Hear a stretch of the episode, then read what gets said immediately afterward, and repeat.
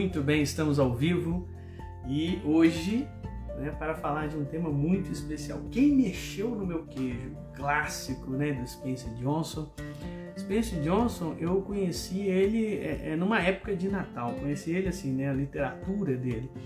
E é um autor assim de vários livros, vários best-sellers, Picos e Vales, O Presente Precioso, que é lindo, maravilhoso, principalmente próprio para a época de Natal que a gente está assim. E, bom, quem mexeu no meu queijo é o mais famoso de todos.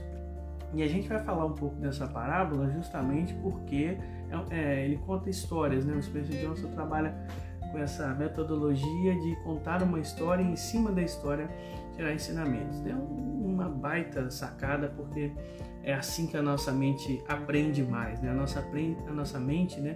Ela aprende tirando conclusões, insights. Então, é, dar é, ensinamentos prontos, né? Que é tipo um livro de autoajuda faz, né? Tipo assim, uma receita de bolo serve para uns, mas não serve para outros porque cada um é um. Agora, uma história, ela te ajuda a você adaptar-se nela, né? Tirar as conclusões dela a partir da sua própria, da sua própria vida, do seu próprio, é, é, vamos dizer assim, do seu próprio desafio, e aí então você é, é aprende mais com isso. Então hoje eu vou falar um pouquinho do quem mexeu no meu queijo. E, infelizmente esse livro eu não tenho mais, eu tenho em PDF, né? Então eu usei aí o, o PDF justamente para criar esse resumo, mas eu quis e lembrei dele, quis falar sobre ele justamente porque ele é, nos remete às mudanças, né? Como nós estamos vindo aí de um ano de pandemia, 2020, 2021 e agora o 2022 acabando, é, a gente fica naquela expectativa: o que vai ser 2023? Quais mudanças vão vir e que, como é que eu devo, é, é, vamos dizer assim, gerenciar essas mudanças na minha vida? É sobre isso que a gente vai falar hoje, né? Sobre a gestão da mudança.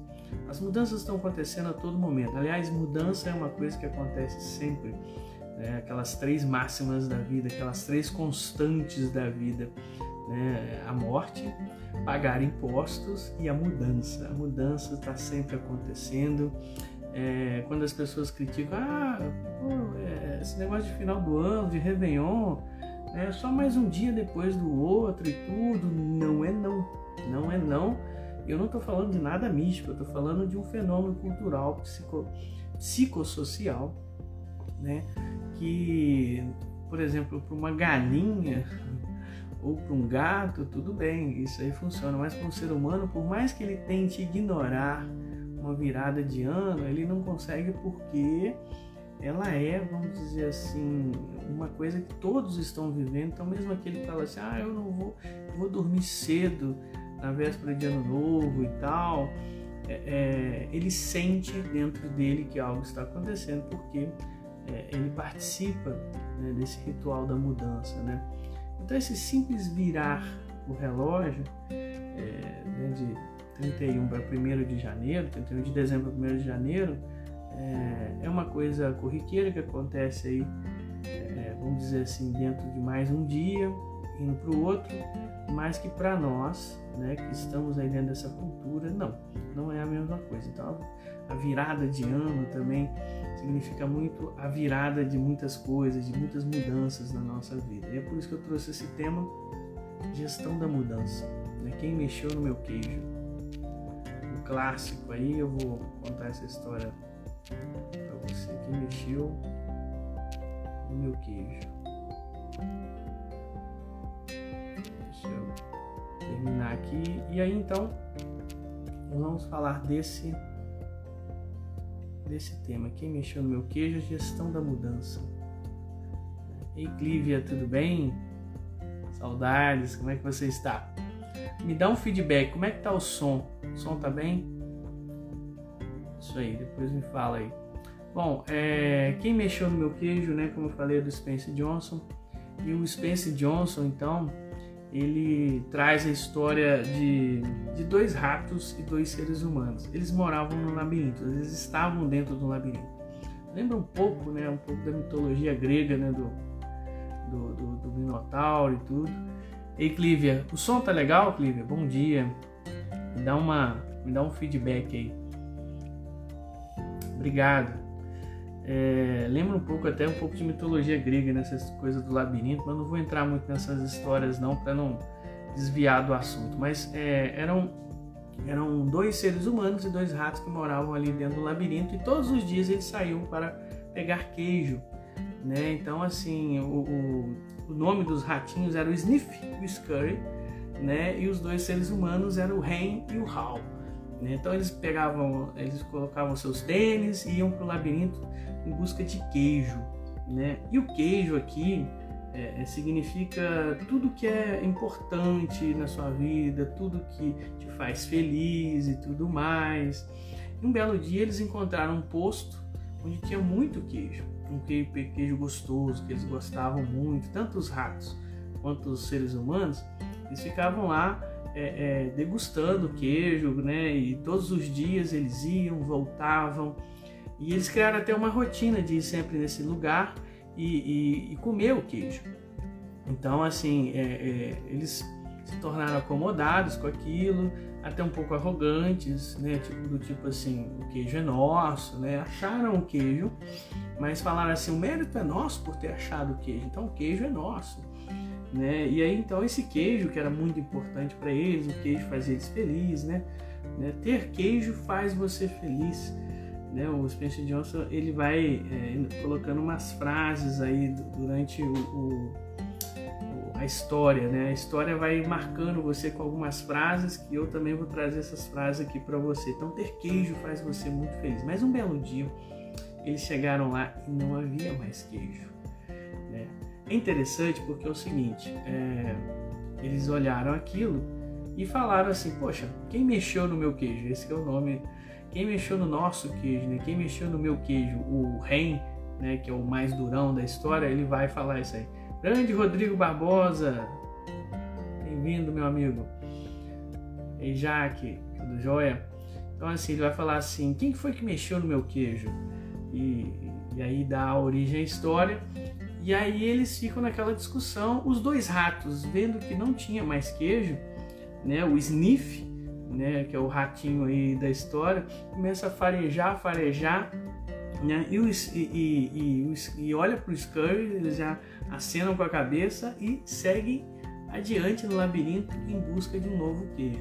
Já o Ren e o Hal não, eles ficam ali discutindo, falando, faz, não faz. O Ren é meio que o, líder, mas é aquele líder assim, é, é, agarrado com a coisa. Ele falou assim, não, o queijo é nosso, alguém tem que dar conta disso, alguém pegou o nosso queijo, eu não vou sair daqui enquanto não me devolver o queijo e tal.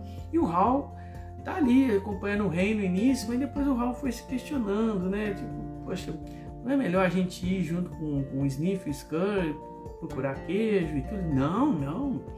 Isso? Sair nesse labirinto de novo? Não, eu não vou fazer isso, né? Então, assim, é muito interessante porque diante dessa história você vai vendo alguns comportamentos nossos na vida, né? Então quando mexem no nosso queijo, né? Ou quando o nosso queijo acaba, porque a verdade da história é essa, ninguém mexeu no queijo deles. O que aconteceu foi que o queijo foi acabando e eles nem foram notando. As coisas são finitas na vida, né? As coisas acabam, as fases, até as pessoas se vão, enfim, tudo tudo muda. A vida é mudança, né? Então, assim, quanto mais importante é o queijo para nós, menos a gente quer abrir mão dele. Mas a verdade é que a gente tem que abrir mão dos queijos da vida, né? Os queijos acabam. Ou alguém vem e mexe no nosso queijo no sentido de é, ele não estar mais à nossa disposição. Então, assim, o Ralph ficou pensando muito em tudo isso, enquanto que o Rei não. O Rei ficou ali durão, querendo ficar na mesma, né? Então, o Ralph, é, o Spencer Johnson até coloca assim, os ratos são mais instintivos, né? Os seres humanos, pelo cérebro complexo, eles ficam criando coisas que limitam eles, que são as crenças limitantes, né? Então o rei, ele fica arraigado ali com as crenças limitantes deles. Né? Já o Hal, ele foi se permitindo mudar. E nessa mudança, né, do Hal, é, das crenças, ele percebeu o seguinte, que quando ele muda o que ele acredita, ele começou a mudar também a atitude dele. Então o que, que ele fez? Ele falou com o rei, falou assim, vamos lá, vamos encontrar o queijo e tal, um novo queijo. E o Henry falou que não, que ia ficar lá, que ia esperar recolocar o queijo para ele, que ele tinha direito, né? Então o rei representa muito essas pessoas que acham que o mundo lhe deve algo, que você tem que fazer algo por mim, enquanto que o Hal foi atrás do novo queijo, né? E, e a pergunta que liberou o Hal para fazer isso foi o que, que, você faria se você não tivesse medo? Porque ele percebeu no, através do rei que era o medo, né? o medo do labirinto, o medo do novo, o medo do desconhecido, que agarravam eles ali no mesmo lugar onde não tinha mais queijo. E aí então o, o Hal fez essa pergunta para si mesmo: o que, que você faria se você não tivesse medo? Ele disse: ah, eu iria lá buscar um novo queijo. E foi. Né? Então, quando você vence o medo, você se sente mais livre.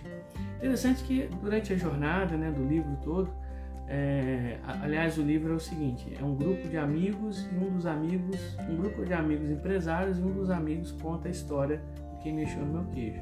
Depois existe um epílogo deles discutindo sobre a parábola no mundo empresarial. Muito interessante isso. Vale a pena você ler o livro nesse sentido ou um audiobook, que é uma hora e meia mais ou menos. Rapidinho você assimila aí o, o conhecimento. Põe no 2x, vai mais rápido ainda.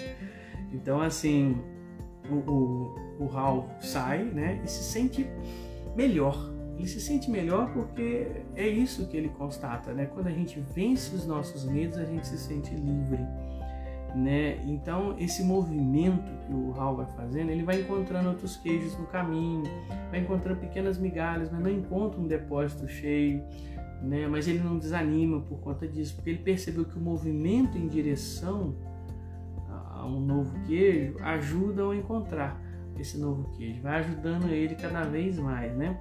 E aí assim ele vai ele vai fazendo um exercício de imaginar o novo queijo. Quando ele começa a fazer esse exercício de imaginar saboreando o novo queijo, né, mesmo antes de encontrar esse novo queijo, ele percebe que isso motiva ele e ajuda ele a chegar lá. Então, essa é outra lição que o livro te dá, né? Quanto mais você imagina uma coisa, mesmo antes de ter aquilo, é o princípio até da fé, né?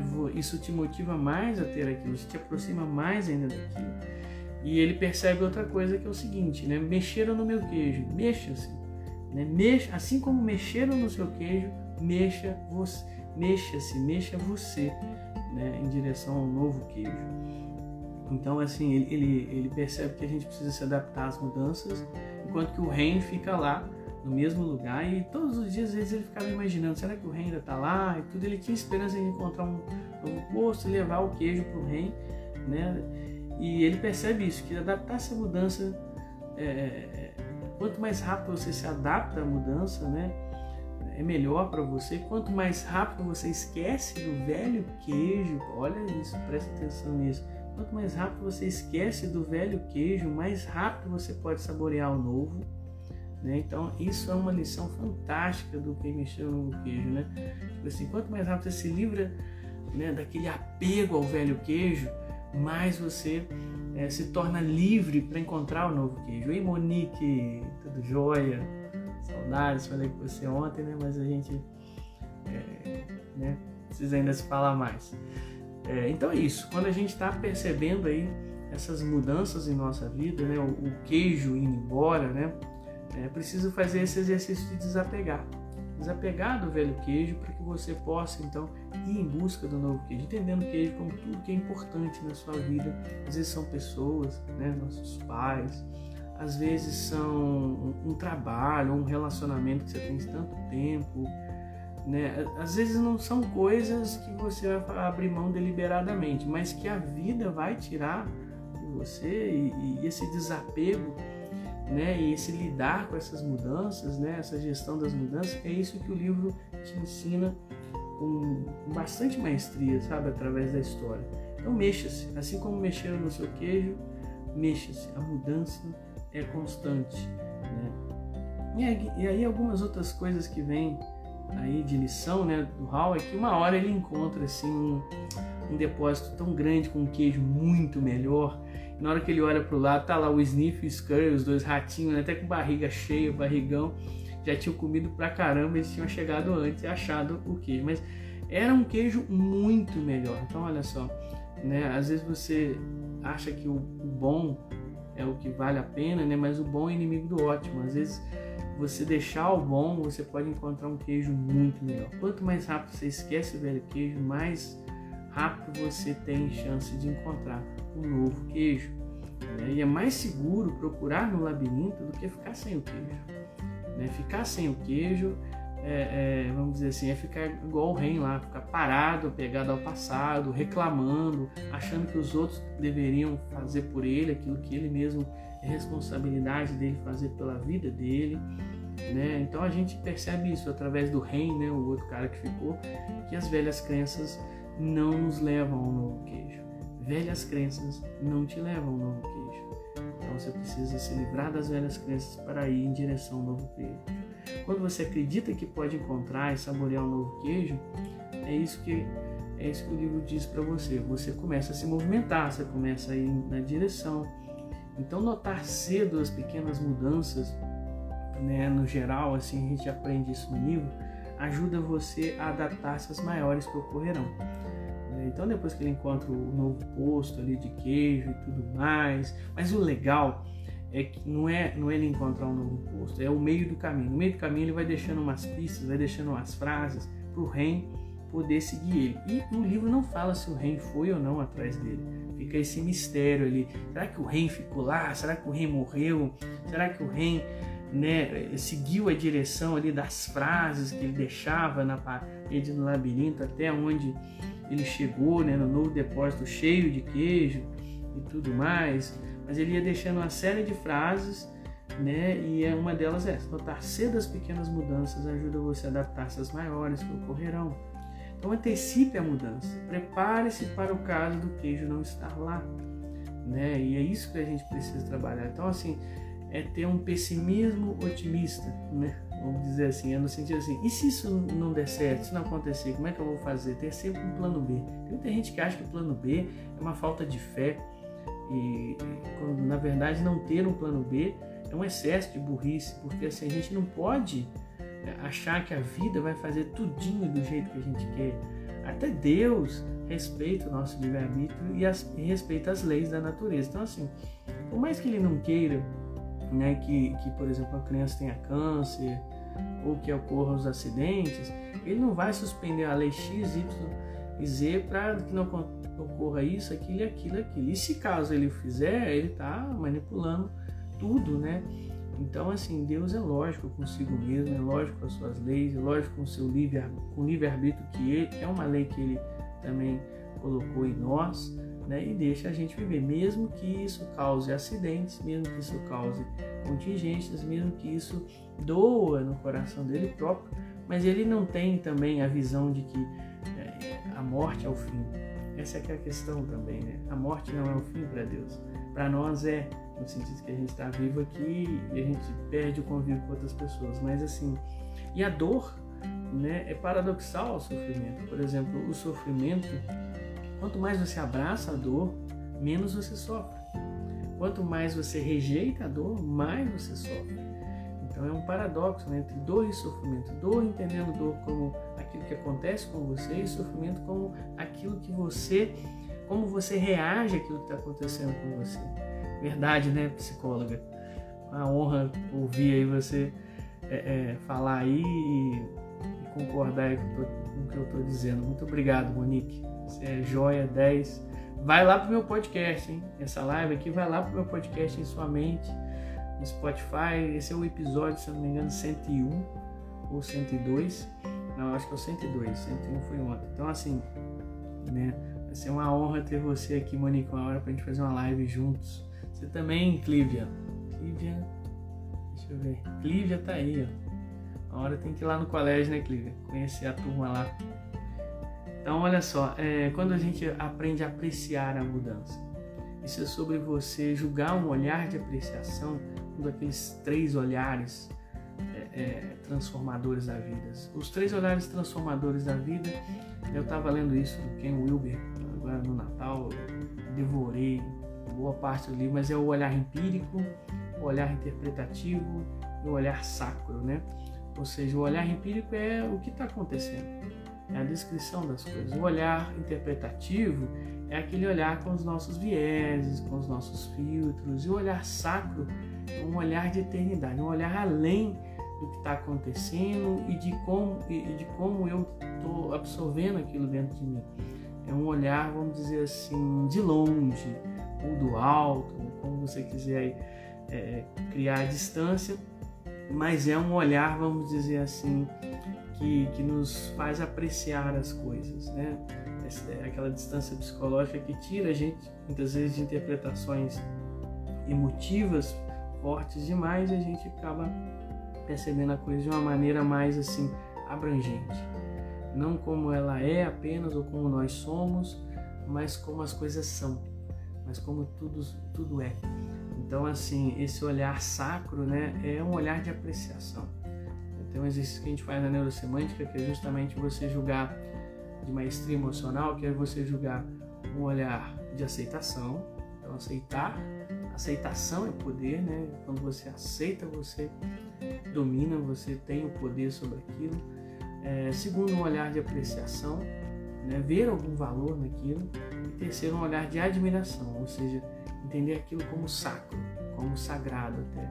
Então, por exemplo, se eu não gosto de uma mudança que está acontecendo hoje na minha vida, eu posso simplesmente aceitá-la. Morro de amores por isso, mas aceito. E no segundo momento eu posso olhar assim e falar, assim, que, que eu posso apreciar ou qual o valor que eu posso ver disso? E assim que a gente tem essas respostas, essas respostas vão enriquecendo o nosso olhar da situação e vão nos levando para esse olhar de admiração. Uau! Então, isso aqui é um grande, uma grande coisa acontecendo. Né? Então, toda situação pode passar por esses três olhares, né? empírico, interpretativo e o sagrado. A gente para, a gente vai direto para o interpretativo e ruim, e de forma tóxica. Apreciação é o grande segredo para você tirar essa parte tóxica das nossas interpretações, dos vieses que nós temos aí é, é, diante da situação. A gente quer uma coisa, aquilo não acontece, frustra, a gente olha aquilo como ruim e se intoxica com aquilo. Né? Então monitore sempre a mudança, cheira o queijo, igual o sniff dos ratinhos com frequência para saber se o queijo está ficando velho. Olha só, queijo velho, né? queijo velho não, é, não serve mais para você. É igual está na Bíblia, né? o remendo novo não serve na roupa velha. Você precisa de um queijo novo. O queijo velho não serve para nossa vida, a gente precisa de um queijo novo. E aí o que, que eu aprendo com esses quatro personagens, né? Então, resumindo aqui, né? o Sniff é quem tinha visão, né? O ratinho lá de cheirar as mudanças no ar e foi. O Scurry, que é o outro ratinho, né? Ele vê o Sniff indo e vai na direção também. Então são aquelas pessoas que percebem as tendências do momento, né? De forma intuitiva, no caso do ratinho cheirando, ou no caso mais pragmático, que é o Scurry, indo atrás de pessoas que estão percebendo as tendências né, e as inovações. Então é isso que eu aprendo, sendo mais sniff, mais scurry, qual que você está sendo mais. Ou o Ren e o Hal, né, que no caso o Ren é aquele cara que não quer mudar, é aquele cara que prefere só reclamar e, recla e, e, e reclamar o passado para si, né, querendo que as coisas sejam como era antes, quando não vão voltar. Então, ou o Hal é aquele que resiste às mudanças, mas acaba se adaptando a elas. Então ele pensa um pouco como o rei no início, mas ele se deixa mudar aqui nas suas crenças. E quando você muda a sua crença, muda a direção. Né? O sniff. Às vezes podemos agir como sniff, que percebe uma mudança logo. Ou um scurry, que sai correndo em atividade. Ou como o rei, que rejeita a mudança, resistindo assim como teme que ela leve a algo pior. Então o rei, o argumento dele para ficar no mesmo lugar é o seguinte, pode piorar. né? E o Hal percebe que não, se você se movimenta, pode melhorar. A chance da sorte te encontrar é quando você se movimenta. Tá? Então, o Hal aprende isso, que se adaptar a tempo, quando percebe a mudança, leva você a, uma, a alguma coisa cada vez melhor. Levou a ele a um queijo melhor, a um queijo novo e muito melhor. Agora, é, é, o fim é um novo começo. Esse é o resumo de tudo. Mudanças é sobre isso. É, é uma porta, mudança é uma porta que pode ser tanto para sair quanto para entrar. Aliás, ela é, ela é sempre as duas coisas. Mudança é sempre as duas coisas. É uma porta que sai, que você sai, que você entra ao mesmo tempo. Depende do ponto de vista. Quando você percebe a mudança, parece que você tá, que algo está saindo da sua vida. Mas parece que você está entrando em algo novo na sua vida, ou algo novo está entrando na sua vida. Então, uma porta é sempre as duas coisas. Uma porta é sempre uma mudança. Uma porta é sempre uma oportunidade. Né? Tem no livro do Apocalipse dizendo assim: então eu vi uma porta se abrir. É uma oportunidade. Então, diante ali de tanta situação, de tanta diversidade, as oportunidades estão vindo disfarçadas de crise, de situações. E a gestão da mudança é isso: é você mudar suas crenças, mudar a direção da sua vida, né? adaptar-se na prática aí às coisas que estão acontecendo e ir atrás do queijo novo. Porque sempre quando um queijo velho acaba, é sinal de que existe um queijo novo para você. E todos nós estamos no labirinto. E o labirinto é aqui, né? o labirinto é aqui dentro de nós. Né? Todos nós temos, estamos dentro do labirinto. O labirinto ele é a nossa vida, ele é a nossa mente, ele é toda a complexidade das nossas relações também. Então a gente precisa se adaptar dentro do, desses, dessas complexidades, né, dentro do labirinto, né, às perdas que também podem ser um convite para novos ganhos. Então é isso. Espero que você tenha gostado. Obrigado por ter ficado comigo. Quem mexeu no meu queijo, um clássico do Spencer Johnson, aconselho você a ler. Se não quiser ler, coloca lá no 2x e pega lá um, um, um audiobook, que é uma hora e meia mais ou menos, porque o livro é fininho, são só 100 páginas, então quer dizer, vale muito a pena. Se você já leu, reler, e, e é muito legal isso, né? Isso aqui, uma baita palestra para empresas e tudo mais. Uma vez eu fui numa empresa que o tema era gestão de mudanças e eu usei a parábola do quem mexeu no meu queijo, né?